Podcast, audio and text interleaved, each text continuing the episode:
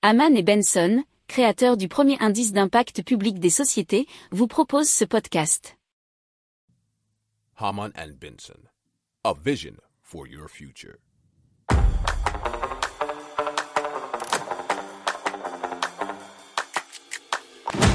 Économie, tech et innovation, hydrogène, énergie.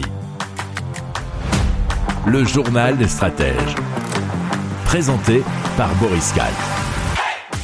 Bonjour à tous et bienvenue dans le journal des stratèges consacré aujourd'hui à l'hydrogène. Au sommaire, on va vous parler d'une installation d'une très grande centrale à hydrogène en Australie, de chercheurs en Australie, eh bien, qui euh, révolutionne, si on peut dire, la production d'hydrogène en utilisant l'eau de mer et bien sûr non filtrée. Des stations hydrogènes qui fleurissent dans le monde entier et puis on vous parlera aussi des navettes fluviales bordelaises à hydrogène. Vous écoutez le journal des stratèges numéro 353 et ça commence tout de suite.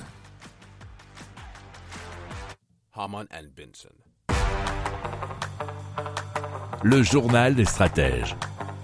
Et donc c'est l'État d'Australie euh, méridionale qui exploite déjà pas mal euh, l'énergie solaire, l'éolienne, et qui euh, eh bien, peut utiliser presque à 70% toute son électricité euh, via les renouvelables.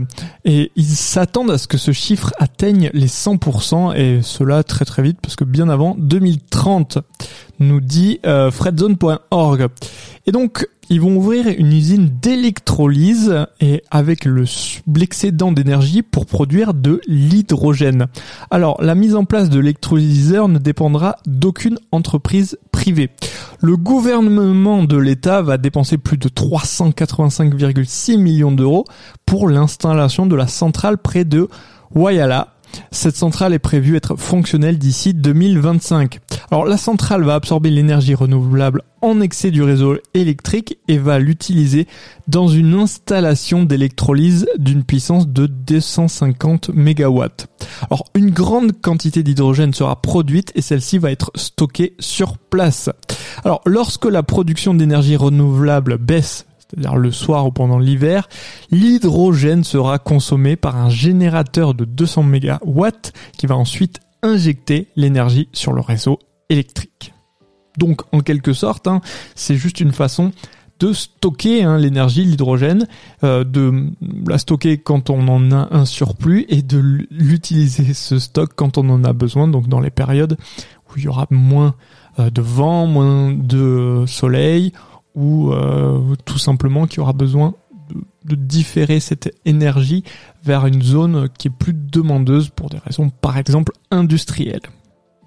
Si vous aimez cette revue de presse, vous pouvez vous abonner gratuitement à notre newsletter qui s'appelle La lettre des stratèges, LLDS, qui relate, et cela gratuitement, hein, du lundi au vendredi, l'actualité économique, technologique énergétique, mais aussi de l'hydrogène et puis de tout ce qu'on trouvera super intéressant pour votre vie.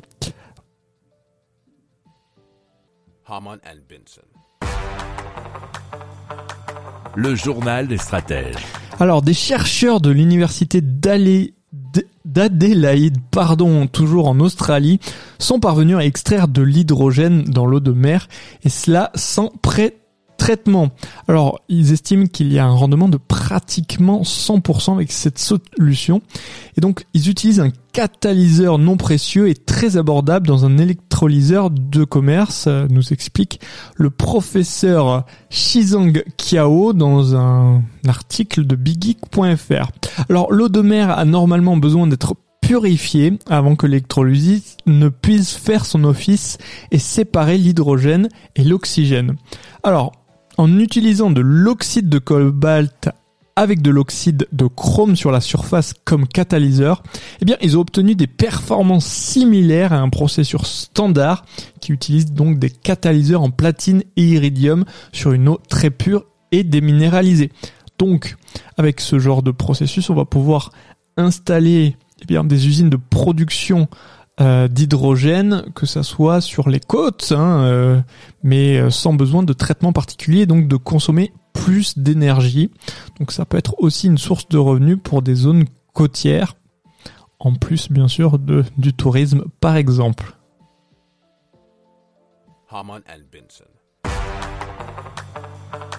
Le journal des stratèges. Alors l'an passé, le nombre de stations-service à hydrogène ouvertes en Europe, eh bien, n'a jamais été aussi élevé puisqu'il y a eu près de 45 nouvelles stations et le réseau en compte désormais 254. C'est autoplus.fr qui nous donne ce chiffre. Donc euh, il y en a malheureusement pour l'instant qu'une quarantaine en France, mais euh, dans le monde entier on en compte environ 800.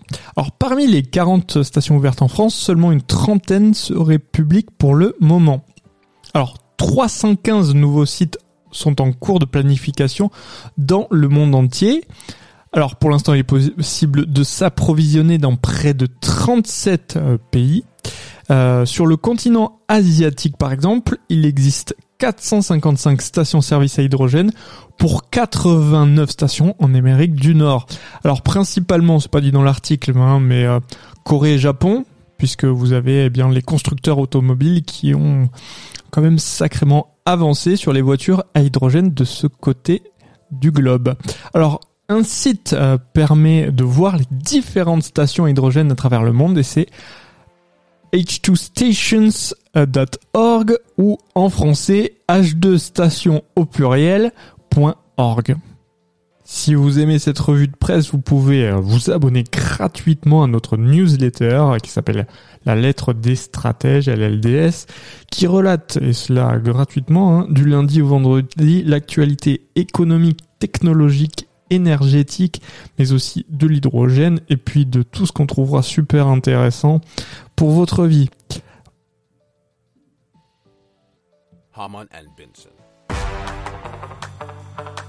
Le journal des stratèges. Et donc les constructeurs OCA et Clyde ont été choisis pour fabriquer les futures navettes bordelaises qui sont les Batcub, hein, pas confondre avec euh, les, euh, les bateaux ou les navettes ou peu importe de Batman. Les Batcubs seront d'abord dotés d'une motorisation électrique, puis pourront accueillir un système à hydrogène.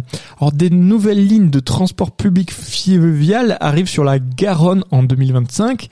OCA a remporté le marché public pour doubler la flotte de Batcub. Le premier lot sera livré au printemps 2024 pour 6 millions d'euros, nous dit la tribune.fr. Alors la conversion pourra se faire directement sur la Garonne par une opération de remplacement des unités diesel par des piles à combustible.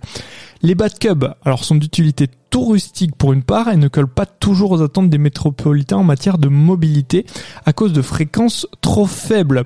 La métropole espère proposer une solution parmi d'autres à la grande équation du franchissement de la Garonne en plus du pont Simone Veil qui sera prévu pour juin 2024.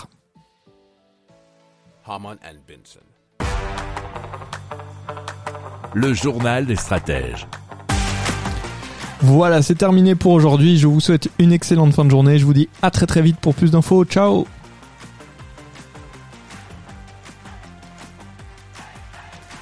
Pour approfondir ces sujets, abonnez-vous à la newsletter de Haman et Benson et écoutez nos autres podcasts que vous retrouverez dans les notes de l'émission ou sur notre site internet.